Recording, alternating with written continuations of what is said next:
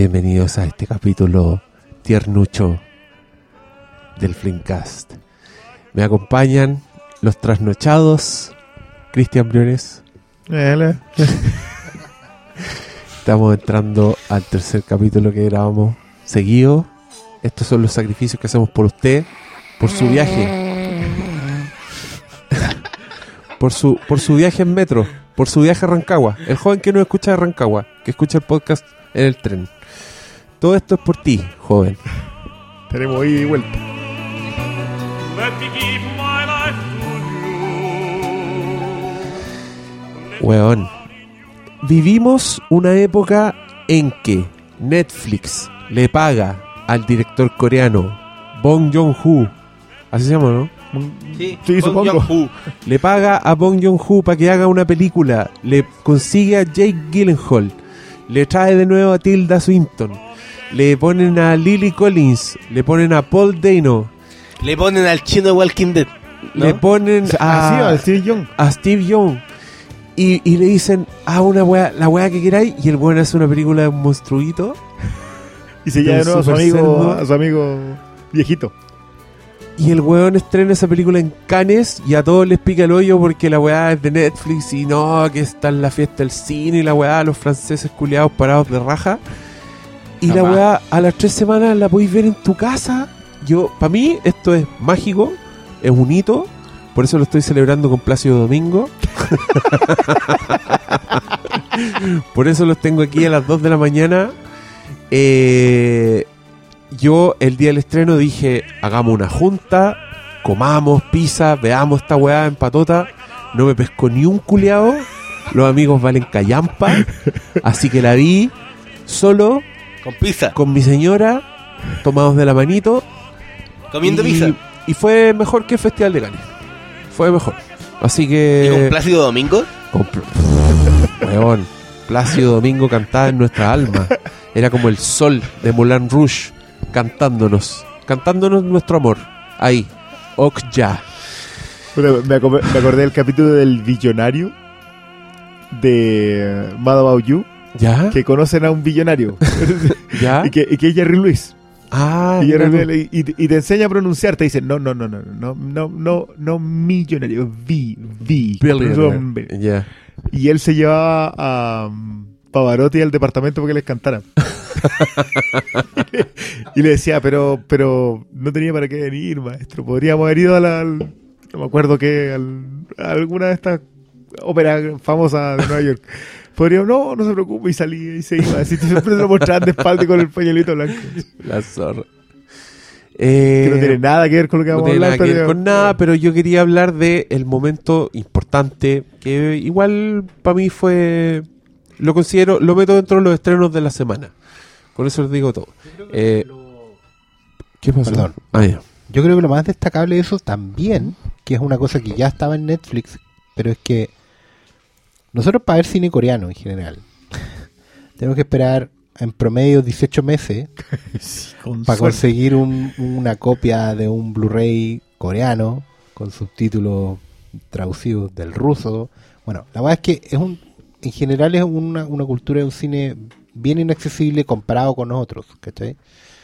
Que tú tengas hoy en día el acceso a un estreno mundial, que además, eh, porque es, es de, de verdad mundial, o sea, de una película clase A, por así decirlo, porque tampoco es de bajo presupuesto, porque Netflix ha estrenado otras películas originales, pero se notan un poco, se sienten un poco como telefilmes. ¿cachai? Esta es una cuestión que se puede ver en pantalla grande, que de hecho está filmada en- con los más altos estándares en general. eh, está hecha para el cine, pero tú la puedes ver en la casa y al estreno mundial, legal, como comentamos también. Eh, subtitulada y doblada, o sea, independiente que uno no consuma en esos formatos, pero la película está subtitulada y doblada a todos los idiomas y, y están viendo en este momento en España, en Estados Unidos, en Chile, ¿cachai? Yo creo que eso cambia harto las reglas del juego. Y si usted tiene una, una tele nueva, también la puede ver en 4K, 4K, HDR. La weá se veía ridícula. Claro, o sea, No, sí, esta weá para mí O sea, es- es eh, un hito. Eh, no, lo- y- y en la er- generación anterior tiene la llegada del hombre a la luna, yo tengo Okja. Y Netflix. Es que es ridículo igual, pues cuando me sé cuánto, cuánto pagáis al mes. Y, weón, hace dos semanas yo vi Glow, que me encantó esa serie. Ahora vi Okja y eran weas que no, cuando uno era chico, weón, no pasaban. Salvo, lo, lo más cercano que yo tenía era cuando iba a arrendar cuatro películas por Lucas al, vi- al videoclub, pues. En Y- cuanto a rendimiento en. Y cuaren- por. 40, no, y eran por 48 horas, tenía que ver la wea en dos días. Yo te, voy a decir, yo te voy a decir que es lo más cercano a Okja que viví en mi infancia. Esta es la weá. ¿Cacha la weá que voy a decir? Si alguien comparte este recuerdo conmigo, escríbame porque nos vamos a hacer amigos. Anunciaron. La media intro. Escucha, anunciaron en Televisión Nacional que iban a dar una película de Lucerito con Luis Miguel. Era una película que no me acuerdo cómo se llamaba. No era fiebre de amor. No, Era- escucha, Era la no, otra. era la otra. Era la otra. otra, Porque en ese momento estaban dando Fiebre de Amor en el cine. Claro. Estaba en cartelera. Era una película que tú ibas a ver al cine. Y los buenos anunciaron la otra, la que no era Fiebre de Amor. Pero el día de la emisión dieron Fiebre de Amor. Dieron la película que estaban dando en el cine. Y no, ya nunca más. Tremendo. Y tú no lo podías creer. Y yo era uno de esos güeyes que estaba en el televisor di- diciendo, estoy viendo una película que están dando en el cine ahora. Estreno simultáneo con él. Ese es el Okja de los 80.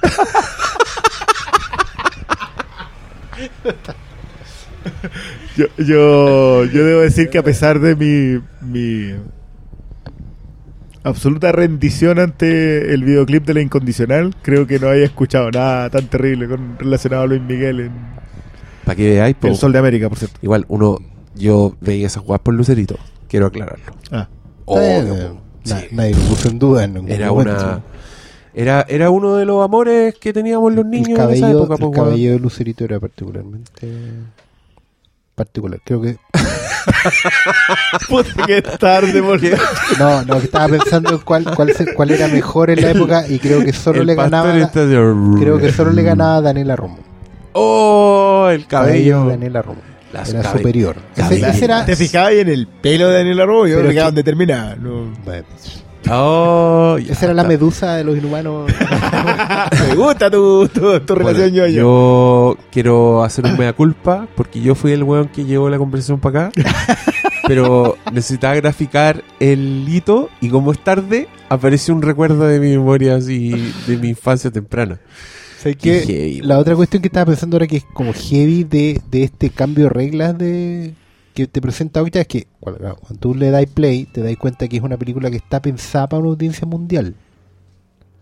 ¿En qué sentido? En que es una historia que es bastante universal, que cruza los escenarios, o sea, parte en Corea, Estados Unidos, que tiene un elenco multicultural, pero que a diferencia de lo que se siente cuando uno ve, por ejemplo, The Great Wall, que es una película china con injertos occidentales, ¿cachai?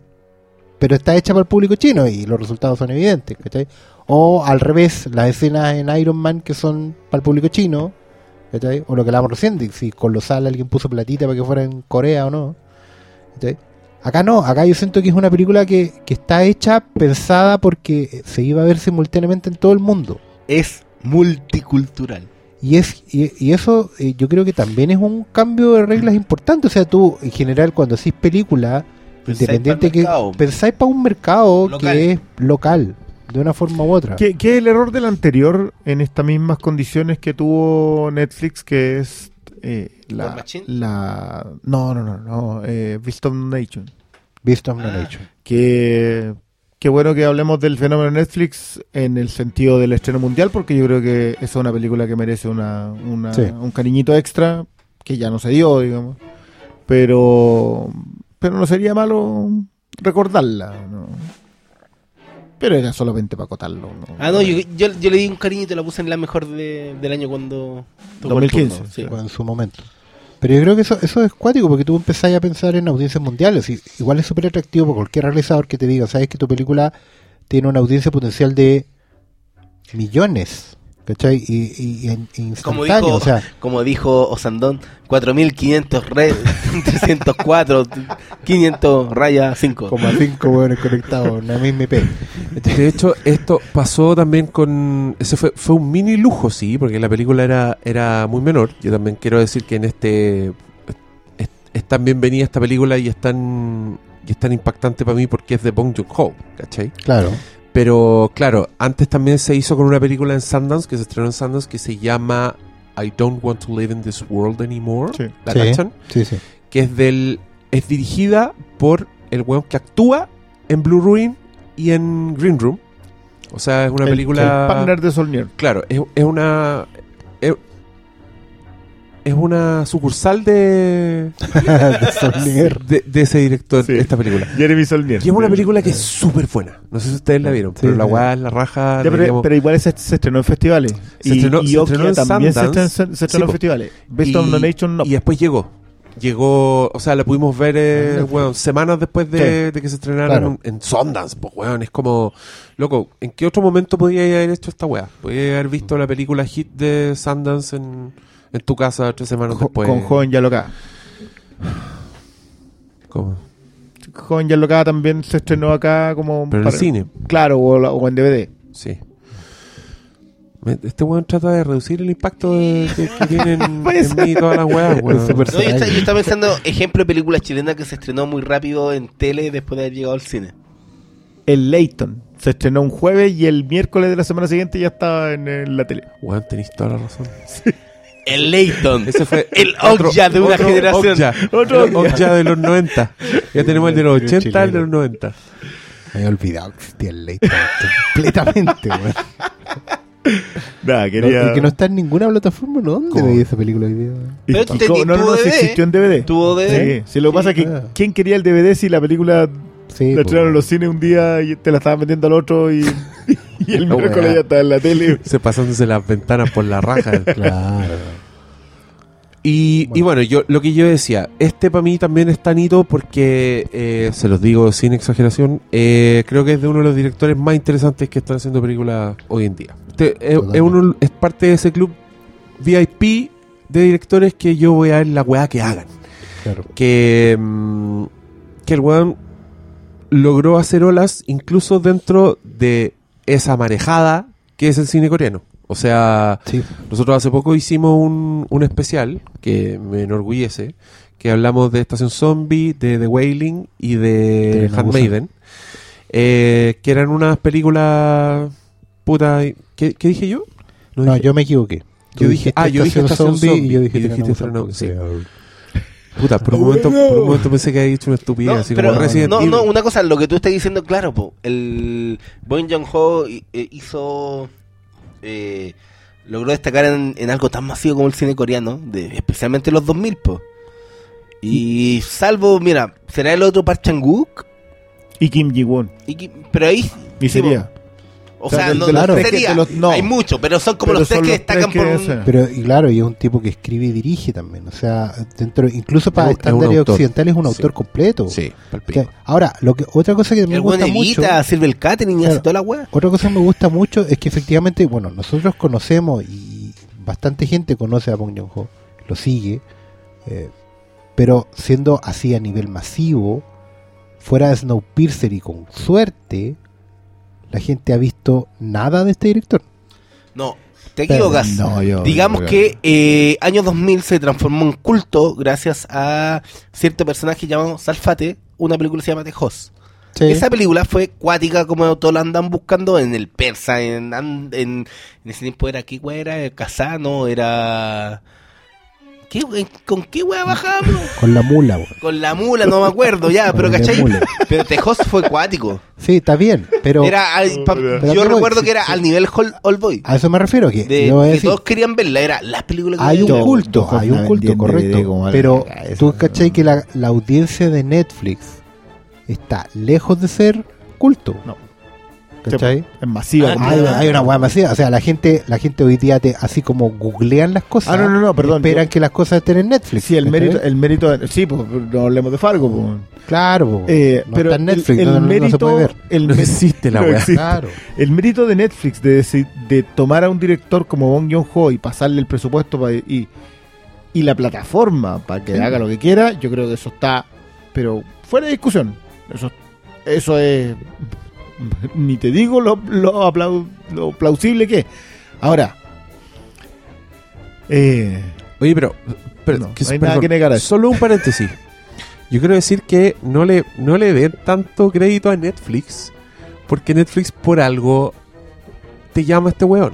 ¿Cachai? O sea, Netflix siempre se dice que el- es, la, es la industria del entretenimiento perfecta porque ella regula todo. ¿Cachai?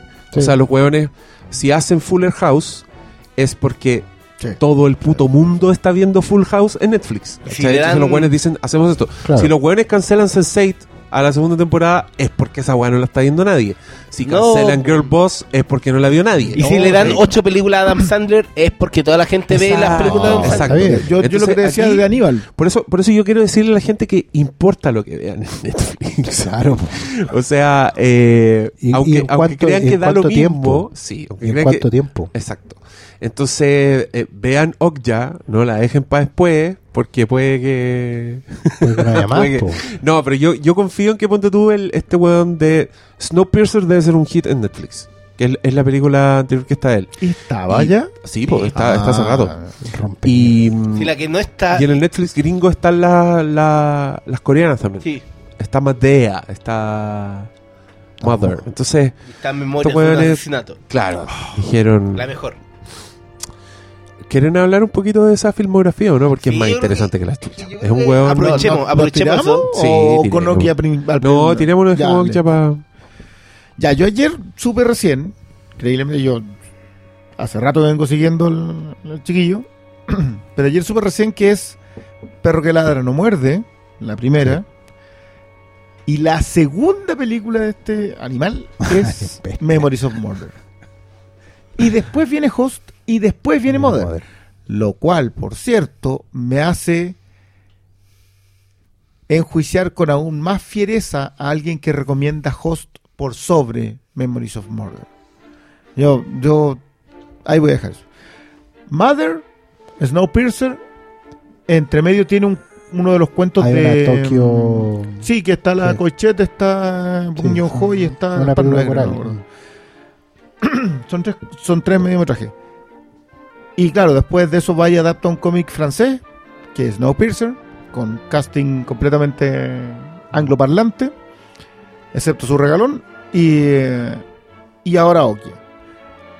Yo perro que ladra no muerde no la he visto, lamento mucho decir eso.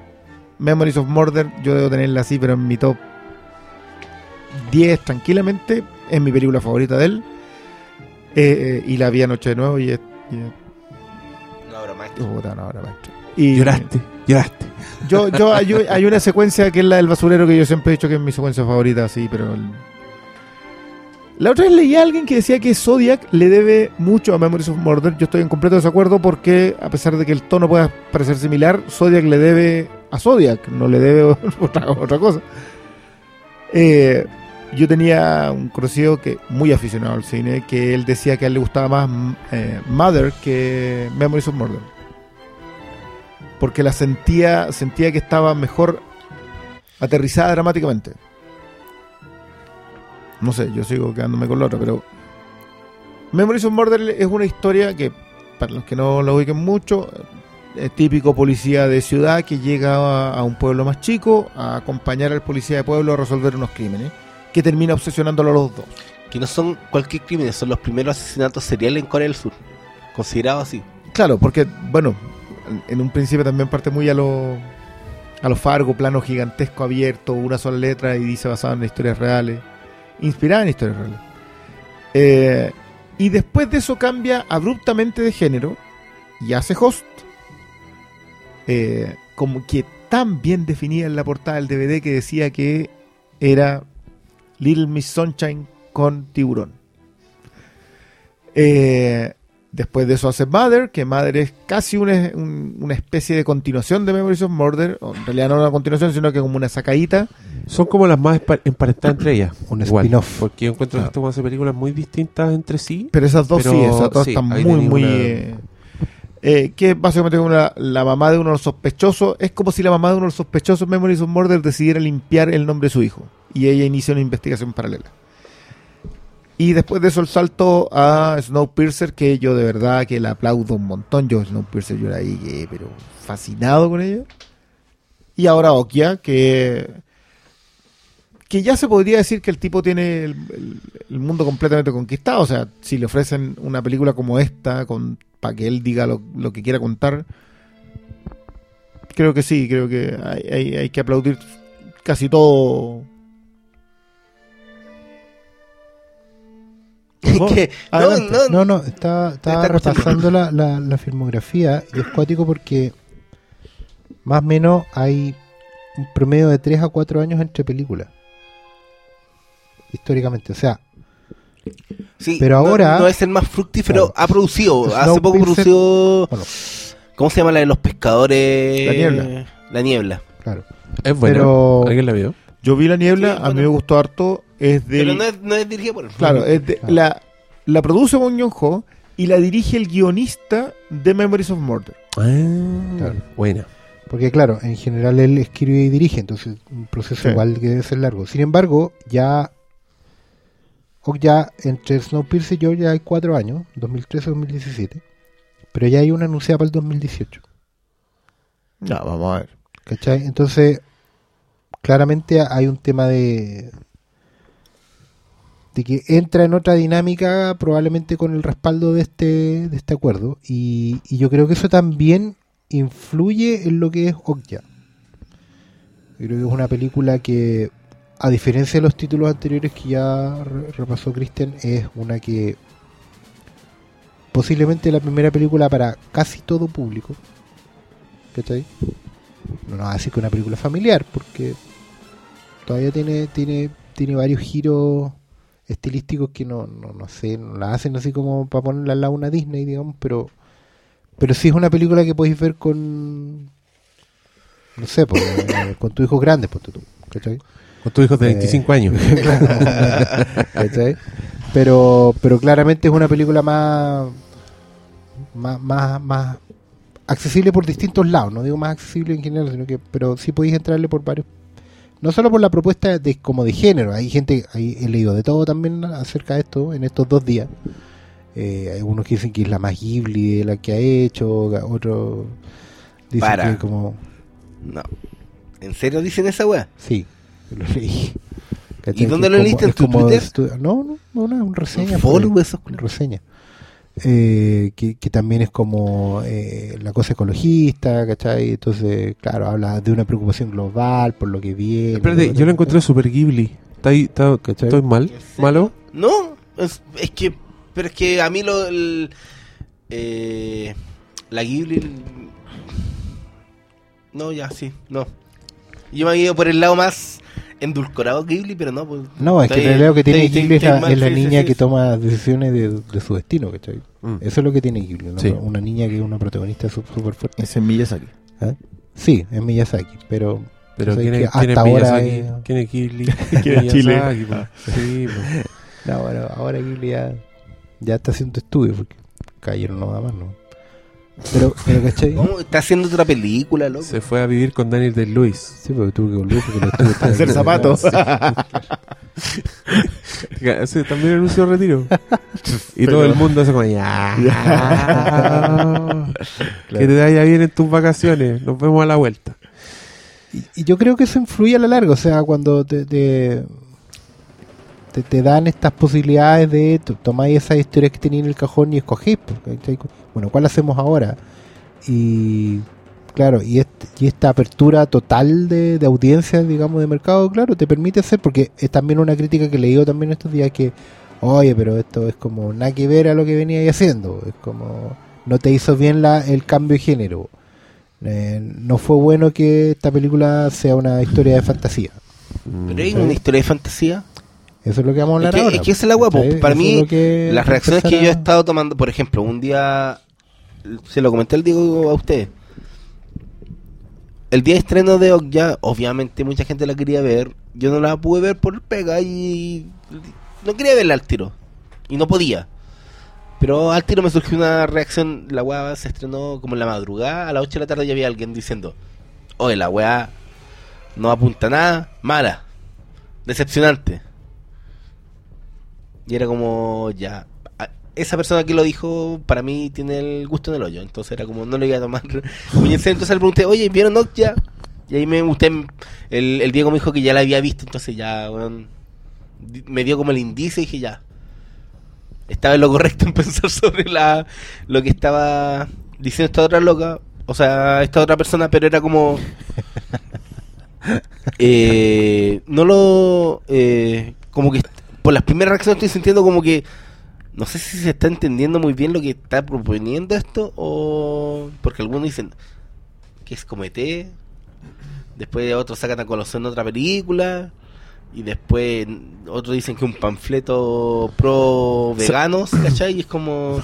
Mira, eh, yo... yo, estoy viendo como muchas reacciones diferentes que están despertando Okja. yo creo que eh, este director es súper interesante, es súper consistente con, con la forma que tiene de contar las weas. Como que es un director que te encuentra capas y capas y, y giro sobre giro y, y todas sus películas son unas weas como puta, una, una maralla más o menos. onda. Yo cuando pienso en películas de este weón es como, ya, tengo que desocupar una tarde entera para esta wea. Porque porque me, me va a dejar dando vuelta, va a ser intenso, ¿cachai? Me va a quedar dando vuelta la weá por su, por su estilo, porque el weón, incluso cuando quiere hacer una película de ciencia ficción futurista, la weá le pone capas, le te da personajes inusuales, weón. El weón tiene mucho, muchas weas que para mí son de cine coreano, como una weá de, de, de, de no darte un piso moral nunca, ¿cachai? Como negártelo constantemente. Y, y creo que con Okja, el weón dijo, voy a hacer una película para la familia y no puedo evitar hacer Okja, que es una weá, para mí es mutante, es una película para la familia pero que es más oscura que la concha de su madre y que básicamente se trata de una niñita que aprende que el mundo es una mierda, ¿cachai? Eh, pero que sí me dio mucho, me dio el, el- la montaña rusa, ¿cachai? Me dio, me dio ese viaje de, de personajes súper excéntricos, ¿cachai? Me, el personaje de Jake Gyllenhaal, eh, yo dije, este weón lo pensó para pa su regalón, lo pensó para, este weón es Odaesu, es un personaje así, es un es uno de los de Memories of Murder Sí. que hacen weas todo el tiempo, ¿cachai? Eh, pero claro, era la versión la versión family friendly, más payasita, ¿cachai? Pero, pero sin poder evitar la oscuridad y, y con manejo la weá. Para mí, toda la secuencia de, del, del rescate de Okja, esa weá era, era hermosa. Como desde, desde que está, desde que la loca rompe el vidrio en el, en el Sí. edificio de Monsanto, De ahí está en la hasta, mitad de la hasta película. que se va en un camión finalmente. Sí, pero no. Para mí ese fue el punto alto y me pasó, claro, siento que el weón igual finalmente quería hacer una película para la familia, entonces no pudo evitar caer como en el un poco en la, en la, la moraleja, ¿cachai? Pero, yo la encontré súper Pero aún así, pero aún así yo creo que eso es súper destacable porque es ya.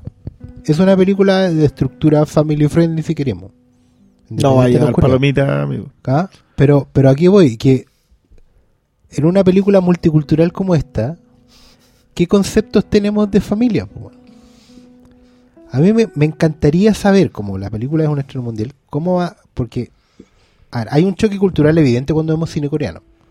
De hecho, alguien me recordaba en una conversa sobre Okja que en The Mermaid, la de Stephen Chow, que es la china, esa weá es una, es una payasada completa. Está todo el rato así payaseando. ¿Y qué fantasía, po? Es una fantasía, sin neta. ¿cachai? Pero de repente se van a, un- a un. Cuando pasan como a un. eh, una faenadora de, de sirena.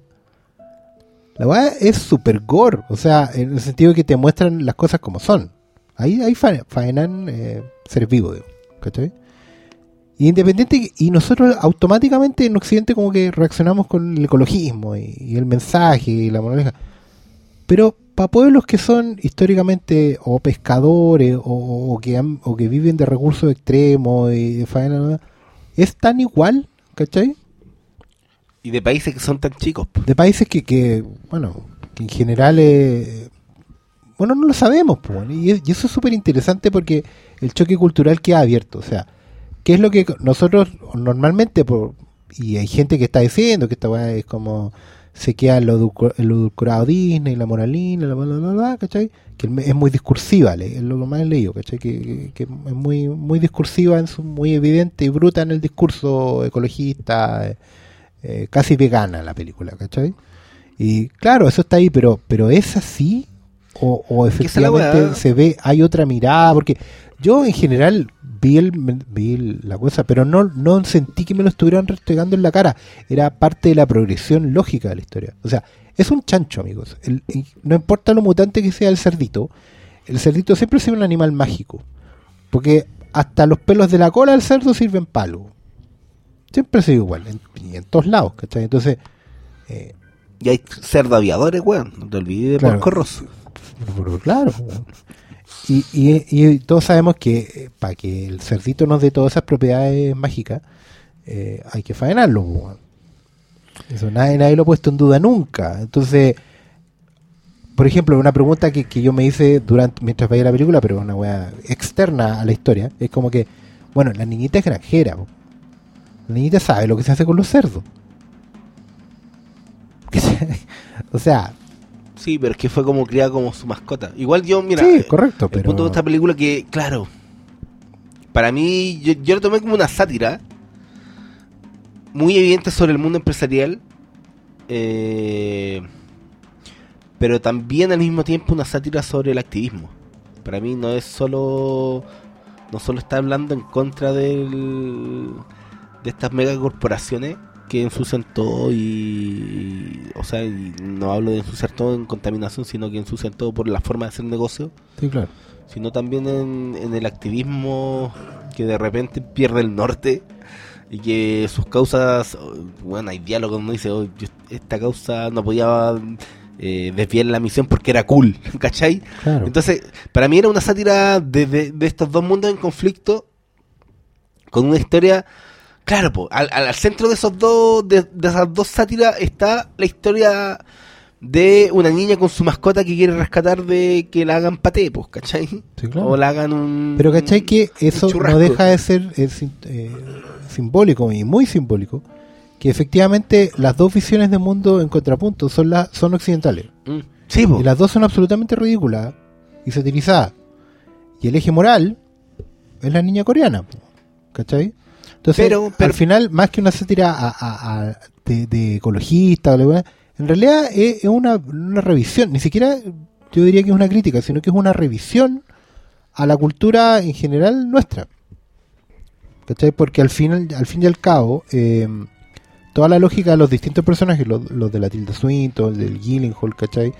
Eh, y, todos los, y todos los demás, los activistas, eh, son entre arquetípicos y patéticos, más patéticos en general, pero ninguno es bueno, y el de y el del asesor del, del el de Breaking Bad. Eh, claro. Pero en general todos tienen una lógica interna súper súper concreta y todos son, son, son personajes que son héroes de su propia historia. Ninguno se sale de madre en ningún momento. ¿Cachai? Nadie te, nadie te hace un giro estrambótico, nadie te traiciona la naturaleza del personaje. Es como todo súper Sí, estándar, todo ¿cachai? estructurado. Entonces, eh, sí, yo creo que más que una, una crítica, una sátira, es una, una mirada súper descarnada a cómo se ve Occidente. ¿Cachai? Cómo funciona Occidente.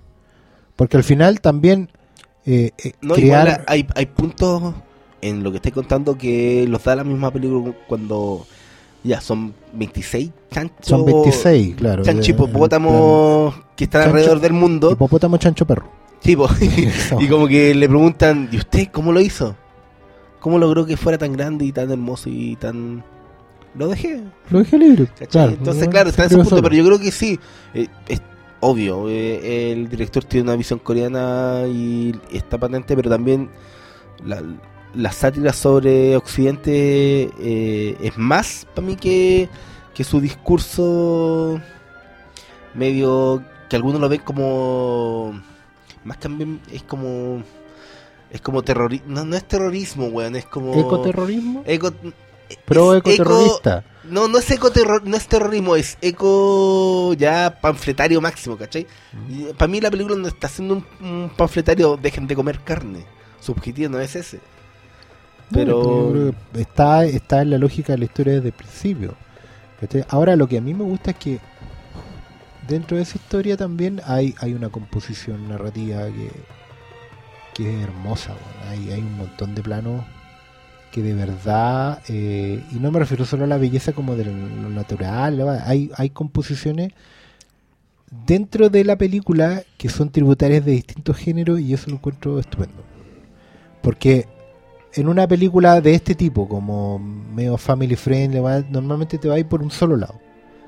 Te ponís, te haces como la- lo que dice Cristian en las películas del perrito. Son todas muy bucólicas, son todas como muy... eh, tienen un ritmo, la música es media soporífera o, o edulcorada, ¿cachai? Todo, todo está como filtrado por, una, por un mismo lente, ¿cachai? Por un mismo filtro de Instagram.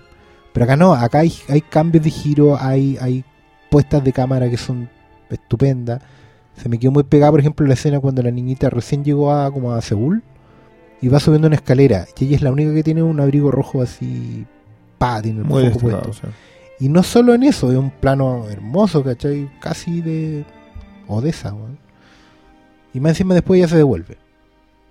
Se devuelve y va contra todo el, el flujo del- del- de los peatones, ¿cachai? Y claramente ya está, todo el rato está haciendo declaración de intenciones.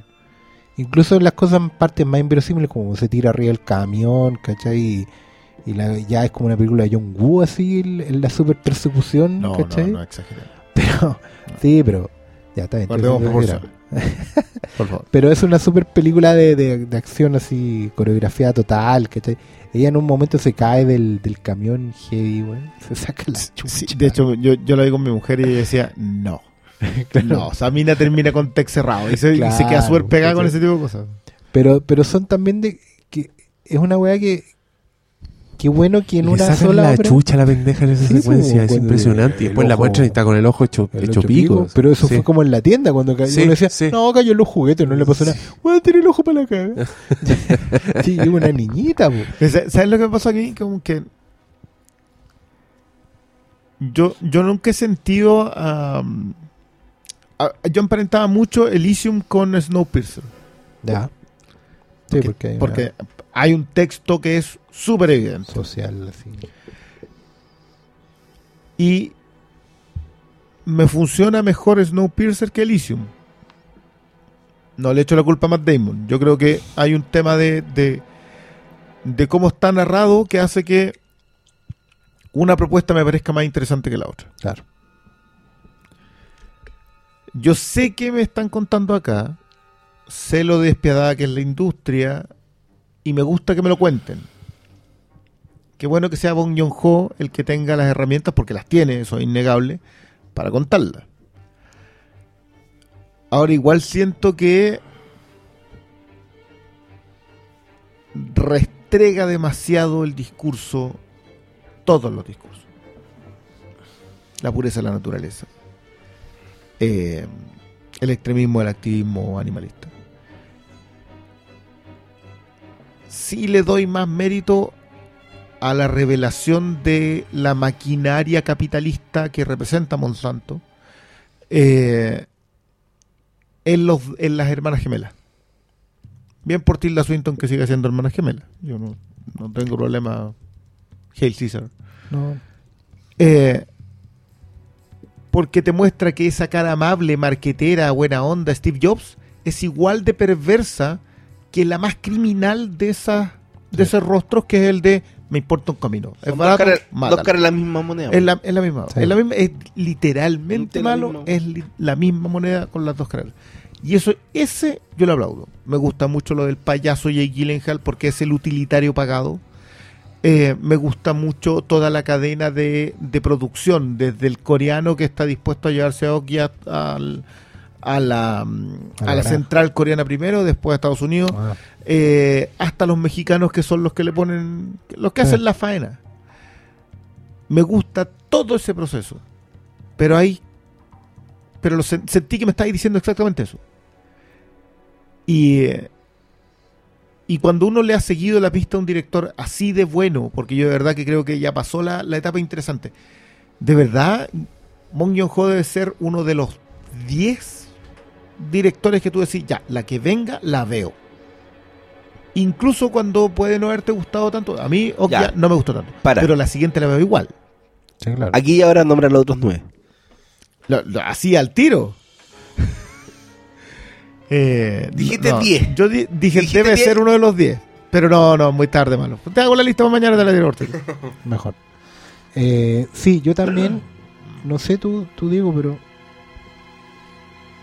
yo, yo puse mucho hincapié al abrir el programa con el tema del cambio de reglas porque también siento que no es lo último. Siento que esto es una cuestión de tiro largo.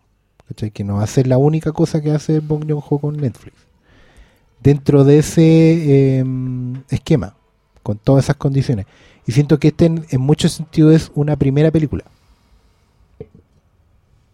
¿Entendí? Sí, O sea, no, eh, no, en, en un- en un escenario nuevo, con condiciones nuevas, y en ese sentido también la sentí un poquito contenida. ¿Cachai? No sé cuánto influye también que te produzca Netflix. ¿Cachai? Porque es un tema no menor, o sea, bueno, lo por la plata. De hecho, estaba viendo los créditos cuando, cuando parte. Y aparte que hay muchos productores, estaba metida la Tilda Swinton también como productora, está Brad Pitt como productor en algún momento, entre mucha gente. Pero también está Ted Sarandos, que es el gerente de Netflix. ¿Cachai? O sea, ya no es una cuestión que solo pongan la plata y con la plataforma, los están ahí encima. Eh, entonces, claro, también siento que a lo mejor dentro del cajoncito de ideas no e- era a lo mejor entre comillas, y estoy haciendo el gesto otra vez en un programa radial, de comillas, la más sacrificable.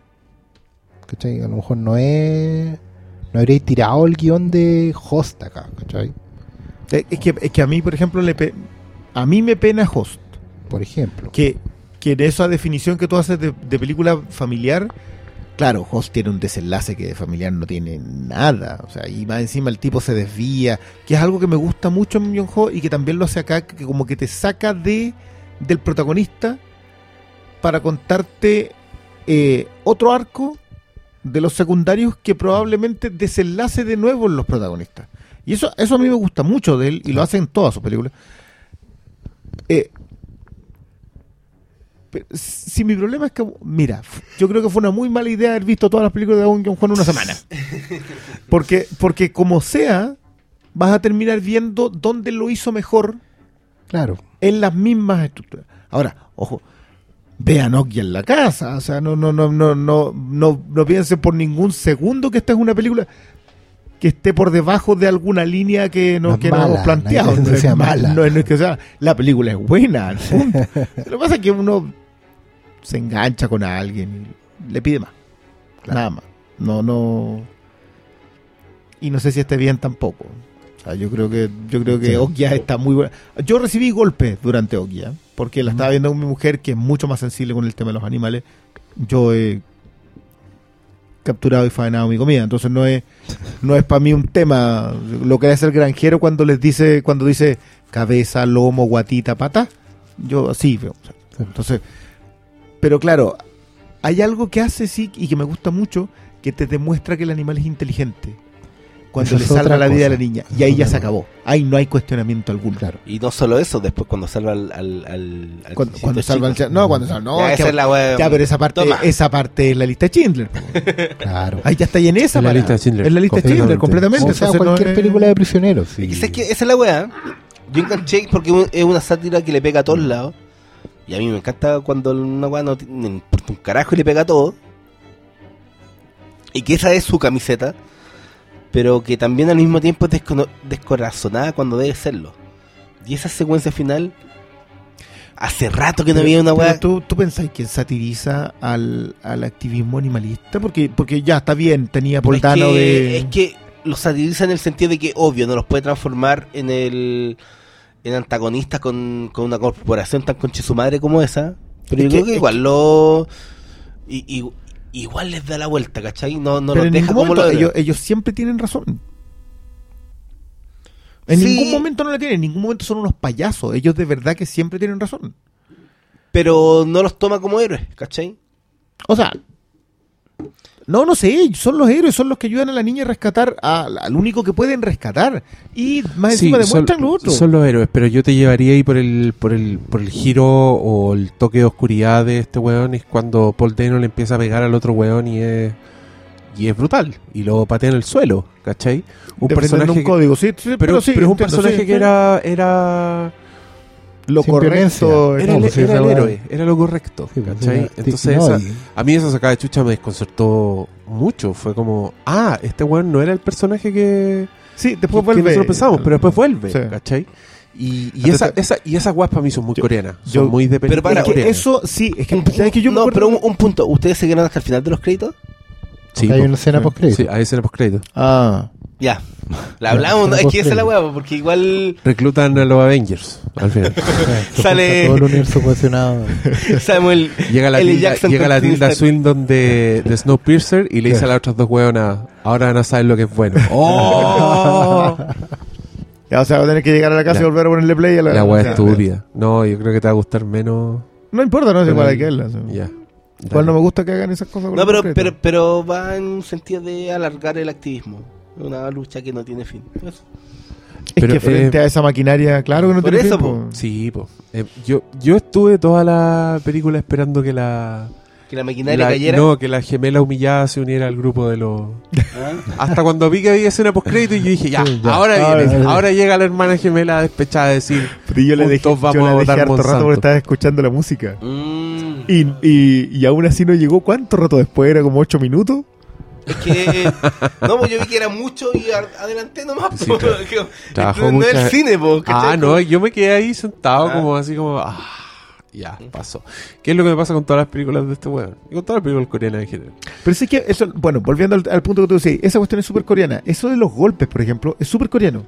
Yo me acuerdo en Memories of Murder que se agarran a chachazos por cualquier cosa. Nada, y le pegan a nadie, así, pero uno- y unos y unos cachamal que te los encargo. Me acuerdo cuando se caían como por la como por cuando están investigando uno de los cuerpos y se caía y se caía y loco hay una patada doble, una patada voladora doble. Que es para y yo no cagarse sé la cómo risa. se la pegaron. Para cagarse la risa.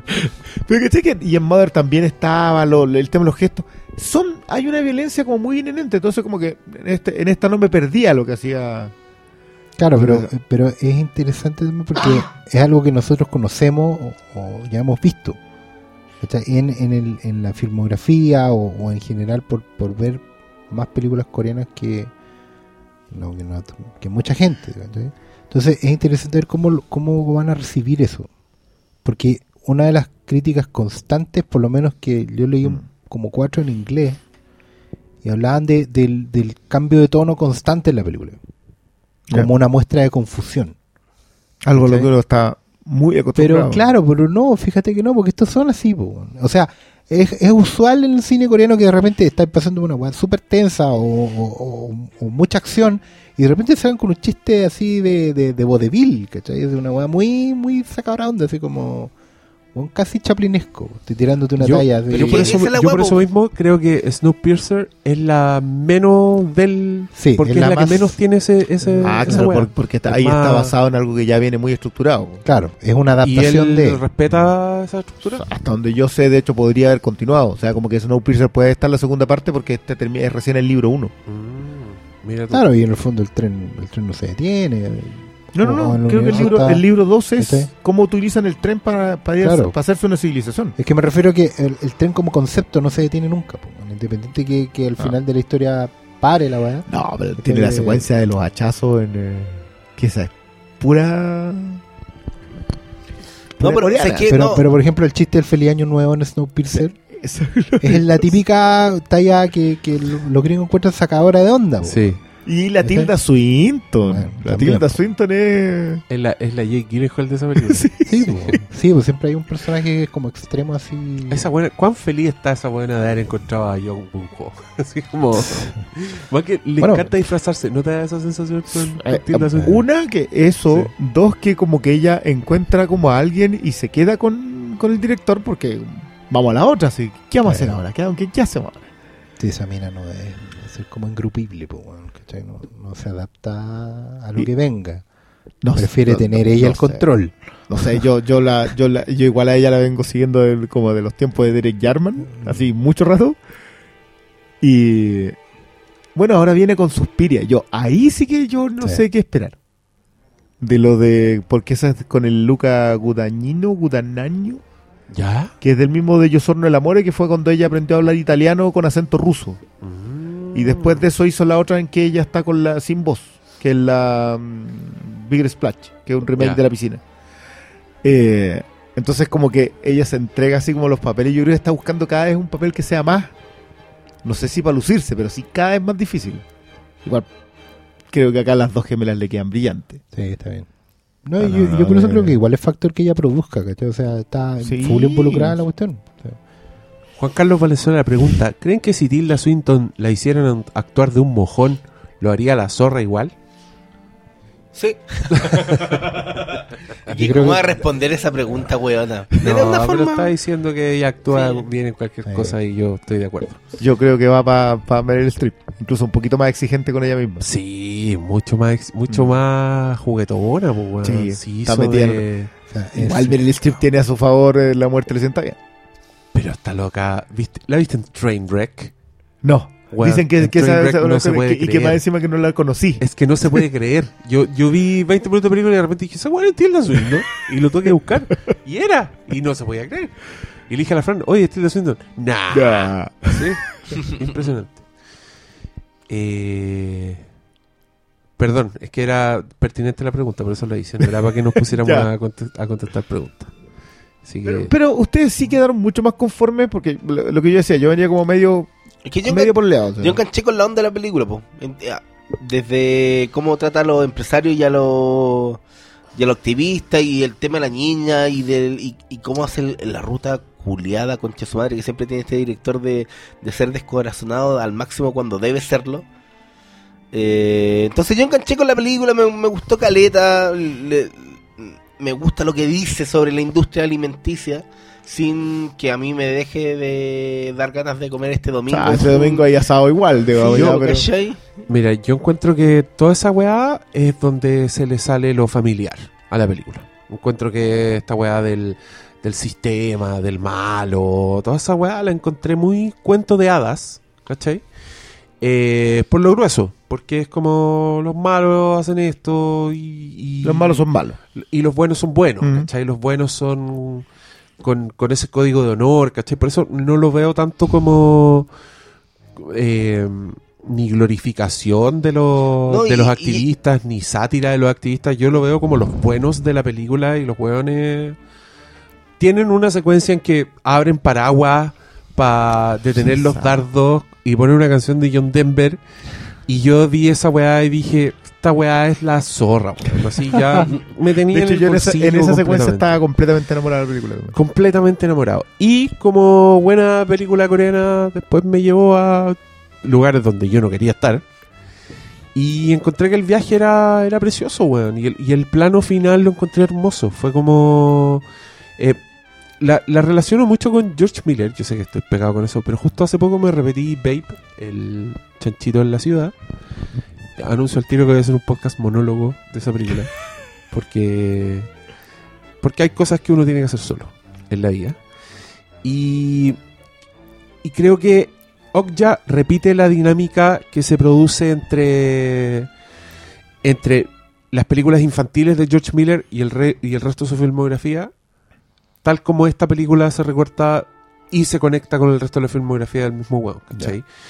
Happy Feet es una película de una oscuridad impresionante que llega a lugares donde yo no podía creer que me estaban llevando. Hay un momento en que el pingüinito protagonista que baila tap se lo llevan a SeaWorld y el one se vuelve loco y empieza a hablar con... ve, alu- alucina, se golpea contra la pared porque no sabe cómo salir de ese mundo y yo digo, George Miller, weón, sácame de esta weá, ¿por qué me trajiste aquí? Y la weá da un giro y termina en una weá muy optimista que, que no tiene nada que ver con el resto de la película, pero que entiendo que no podía terminar de otra manera, ¿cachai? Con el chanchito valiente pasa un poco lo mismo. El weón te muestra la ciudad como un infierno, te lleva a personajes por...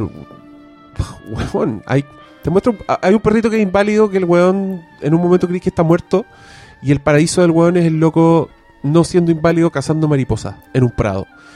Y tú ves esa weá y decís, weón, entiendo que hayáis querido hacer algo para la familia, pero vos te volviste loco. O sea, y, y yo me sentí así cuando acaba de mostrar la secuencia del, del matadero, cuando mostraban el, el, Yo ahí me estaban pegando. Weón, era. A mucha gente me ha preguntado, oye, ¿es para para niños con niños chicos? Y yo digo, ni cagando. Es como, si lo queréis traumar, si queréis hacer que hagan el mismo viaje de la niñita de descubrir que el mundo es una mierda, dale. Pero la weá. eh, y, y te da este final semi feliz después de haberte mostrado el campo de concentración de Auschwitz, ¿cachai?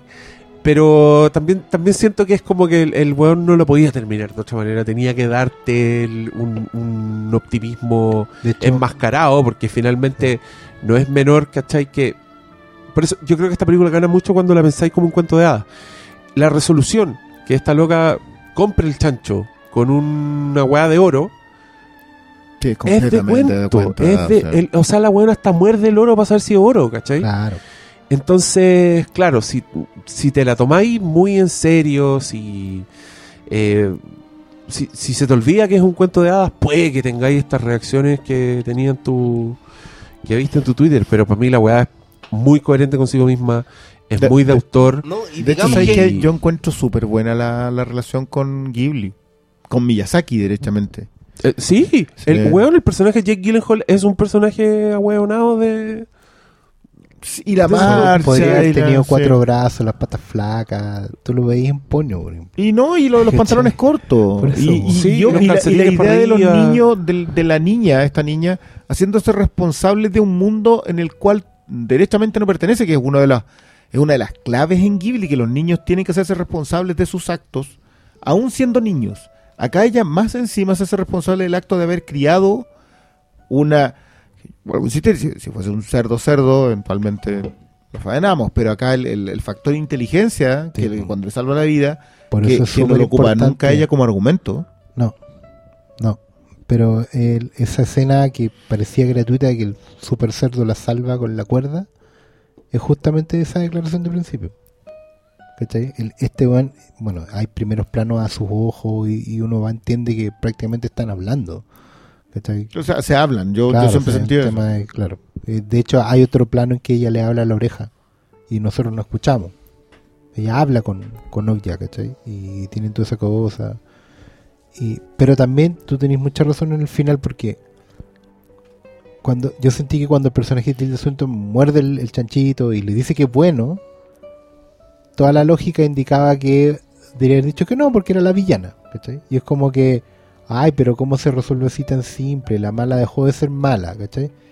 Bueno, porque efectivamente eh, hay, un, hay una, bueno, coherencia interna con la historia porque es una fábula, ¿o- ¿cachai?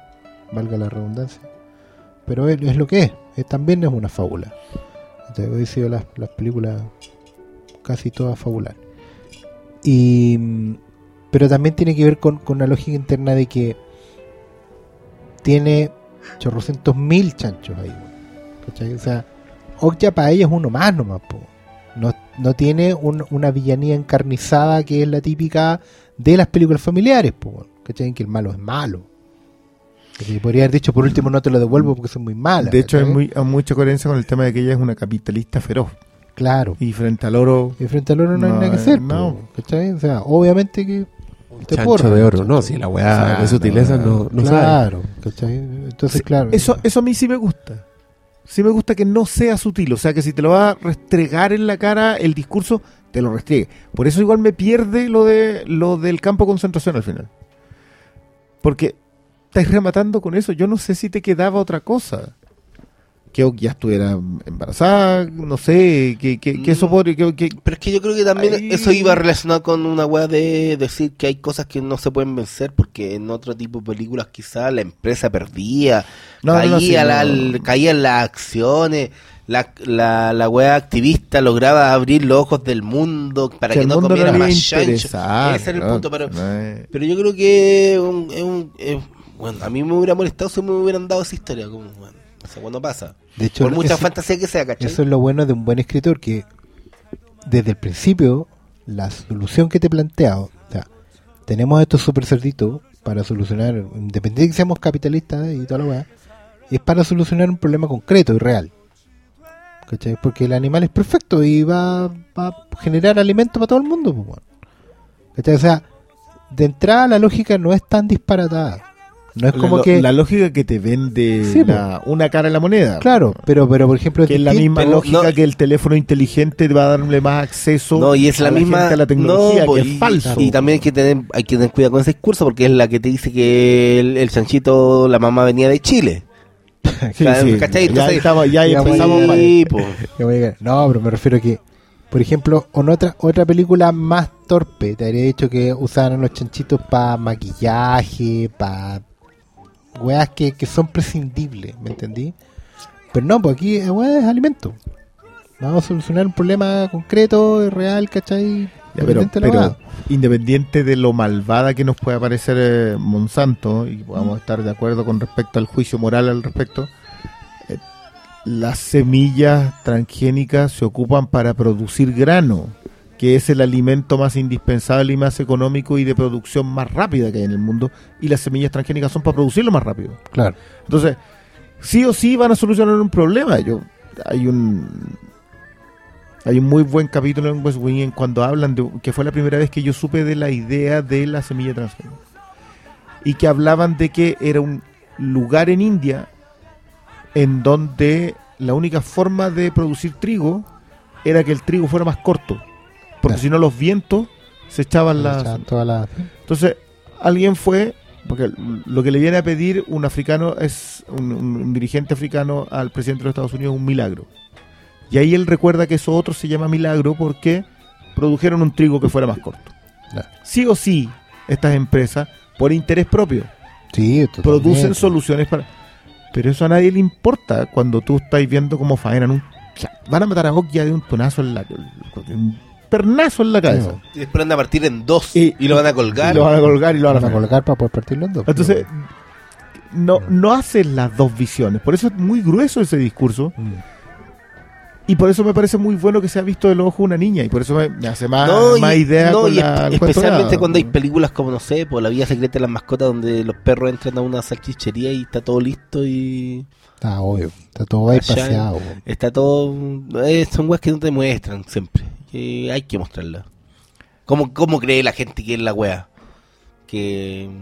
No, entra no- un- sé, yo no estoy en esa... chancho, entra ahí- no, pero hay gente que no sabe, pues, weón, eh, que entra un chancho una cajita mágica y la weá sale en un paté. Sale ahí listo en una... En una el, te sale listo la, la El mortadela. chanchito- el chanchito se transforma y sin Y ningún sale- sufrimiento se convierte en todos los alimentos mágicos y recuerda que hasta los pelitos de la cola del chancho se Para las vienesas, weón, para los completos. los cepillos de dientes que tenemos. Pero, pero, pero yo, a mí me parece súper buena la idea de concientizarte. Porque también, también es bueno que, que sepamos, digamos, qué es lo que pasa. Mm. Pero fuera de eso, a mí el factor narrativo sí me parece más que aceptable. O sea, creo, creo que Diego la, la- la acierta, acierta mucho diciendo, esto es un cuento de hadas. Y las soluciones en los cuentos de hadas son así de mágicas. Son banano, chanchito de oro, botar el banano cuando se sale. Porque ya se deshace, ya no le sirve más el, el bolsito con los, con los trucos. No, pues ya, ya, ya se sacó la, la carta final. Digo. Y creo que los activistas en ese sentido funcionan muy bien. Claro, y, y así como ella vuelve también, digamos, como Y son- volvió a la montaña son, con el son buenas las imágenes, weón. Encontré Sí. que son buenas las soluciones, como esa weá de preocuparse de los personajes chiquititos, la relación de Paul Dano con el. con Glenn, Con Steven que, y que se soluciona con el weón mostrándole el brazo, La tatuándose. la es esa sagrada. la encontré la Sí. raja, weón. Así, una síntesis, weón, un tanto en tan poco. buena la weá. Como que le veo el oficio de. O sea, No, de sí, que se ve Bong Joon-ho en la película, sí, eso no hay duda alguna. O sea, eso, eso sí que yo, yo eso- estoy completamente de acuerdo. lo- Y con eso ya, ya partiste ya- en ya un estamos, piso sí. muy, por, muy por encima Sí. del- de la media. No, no, eso a mí no, no podría discutírselo a nadie. Uno puede estar desconforme con tres o cuatro cosas, pero yo lo que yo lo que digo, yo recibí golpes en la película y si recibí esos golpes porque estaba obligando a una persona a ver esa película, es porque sí te afecta emocionalmente Sí, lo que estáis viendo. Y eso es bueno. O sea, ya que yo pueda apreciar la narrativa de Bong Joon-ho y otra persona pueda apreciar lo que te están contando y cómo te lo están contando, yo creo que no hay mucho más que exigirle a una película hoy en día. Y tenemos tuto. Tenemos todo. Oye, Roberto Gutiérrez dice: Desde que el ex pastor Salas dijo que cuando sale Paul Dano en una peli es porque es intensa, que le puse atención a Okja. Bendíceme, me Salas. Yo, yo el otro día eso cuando lo vi, weón. Dije, chuta. este weón es turbio. yo me creo que acordé por eso no me cuando lo compré dije, yo- ecologistas, A mí se me olvidó que salía en la película. Pero se identifica con el gorro. Yo con el gorro su- puesto, impresionante. Pero su presencia, yo, yo vi esta película y dije: Este weón perfectamente podría ser un villano de Batman. Un, un Scarecrow. yo, a mí tiene Así- al acertijo. ¿Qué Al Yo creo que por eso no le el compré a los ecologistas nunca, nunca. Nunca Bueno, les yo, tengo- yo quiero decir una cosa. Yo, yo el otro día, eh, un amigo me preguntó por una conocida y me preguntó si es que está enganchada con alguien, en qué está. Ah, sí está Sí, disponible. sí está disponible. Le dije, no, que yo sepa ya como vive sola, es más independiente que Poldano. Muy bien. Tenía un loco que es raro verlo en algo. El día que lo veía en los Transformers a Poldano ya, No, ya, cerramos por acabó fuera. Y. Oh, no, ya. ¿Ya? Terminemos. No, ahí. Palabra cierro. la mañana, amigo. Juegan la hora en Un la corneta. cuarto a las tres. Nunca habíamos terminado tan tarde, ¿eh? Hicimos tres No, capítulos Hicimos de, tres de una hora diez cada uno. Ya. Así Está que. bien, está bien. Buena la producción. Y hablamos de Depredador entre medio. Hablamos de Depredador. ¿Nos Yo ahora- comprometemos al audio comentario de Depredador? Sí, ya, aquí mismo. ya. Se viene el audio comentario. Eh, para los para los suscritos al, al Ya. plan VIP. A eso sí. A los Sí, que tienen sí, cuenta sí. premium les va a llegar Estamos- el comentario de por. Predator. No es malo. Y vamos, y vamos a comentar algunas No, partes dobladas. ¿Y cómo, cómo era la, cómo era la frase? ¿Recuerdas, hermano? No, no, no, ahora cuando empieza. No. Arnold. Schwarzenegger. A ver qué es la doblada. Una, Ay, vez leí, leí Pero para, ¿dónde la vamos a sacar dobla? El Está- Blu-ray no viene doblado. No, Sí, Blu-ray sí. ¿Con el latino clásico Con con el latino que vimos en la Ah, tele. que- y el, y el DVD el. También. La voy a ver Ay, mañana. Al tiro. Al tiro, todavía me queda cuerda. Sí. Prendido. A. Puta, yo voy a tener No voy a llegar, no voy a llegar ni a la nave que cae, weón. No, ya, ¿cómo, cómo? Ah, Espérate un poco. Cuando... ¡Dillon! ¡Viejo sinvergüenza! Y era como en inglés, era You son of a bitch. Viejo sinvergüenza. Y venía el clásico choque de los Los musculitos. bíceps. bíceps ahí. Hay un- una pelota, tiene el weón ahí. Tiene el mapa mundi en el brazo del culiado. Qué joya, weón. Oye, Sala, ¿y, y el, el doblaje de Superman 2 viene en alguna de las weas? o Sí, no? po, En en la, la- caja, en la caja inglesa. En la Anthology. Ahí está el doblaje Está- latino. está- está bien. Oh, ahí viene el. No ¿Qué la traje? igual. ¿Qué traje? ¿Qué trajecito tan cursi? La wea buena. Este Eso no- fue en el capítulo anterior, ¿o no? ¿O en este? en el En el anterior. Ah, ya. Está- estoy- Bueno, está para que sepan que es el universo cohesionado. Ah, Sí, universo. co- Está, es como el Señor de los Anillos. Las tres se hicieron Al de, mismo de corrido. ya. Ya. Buenas noches, cabrón. Chao. Gracias por escucharnos.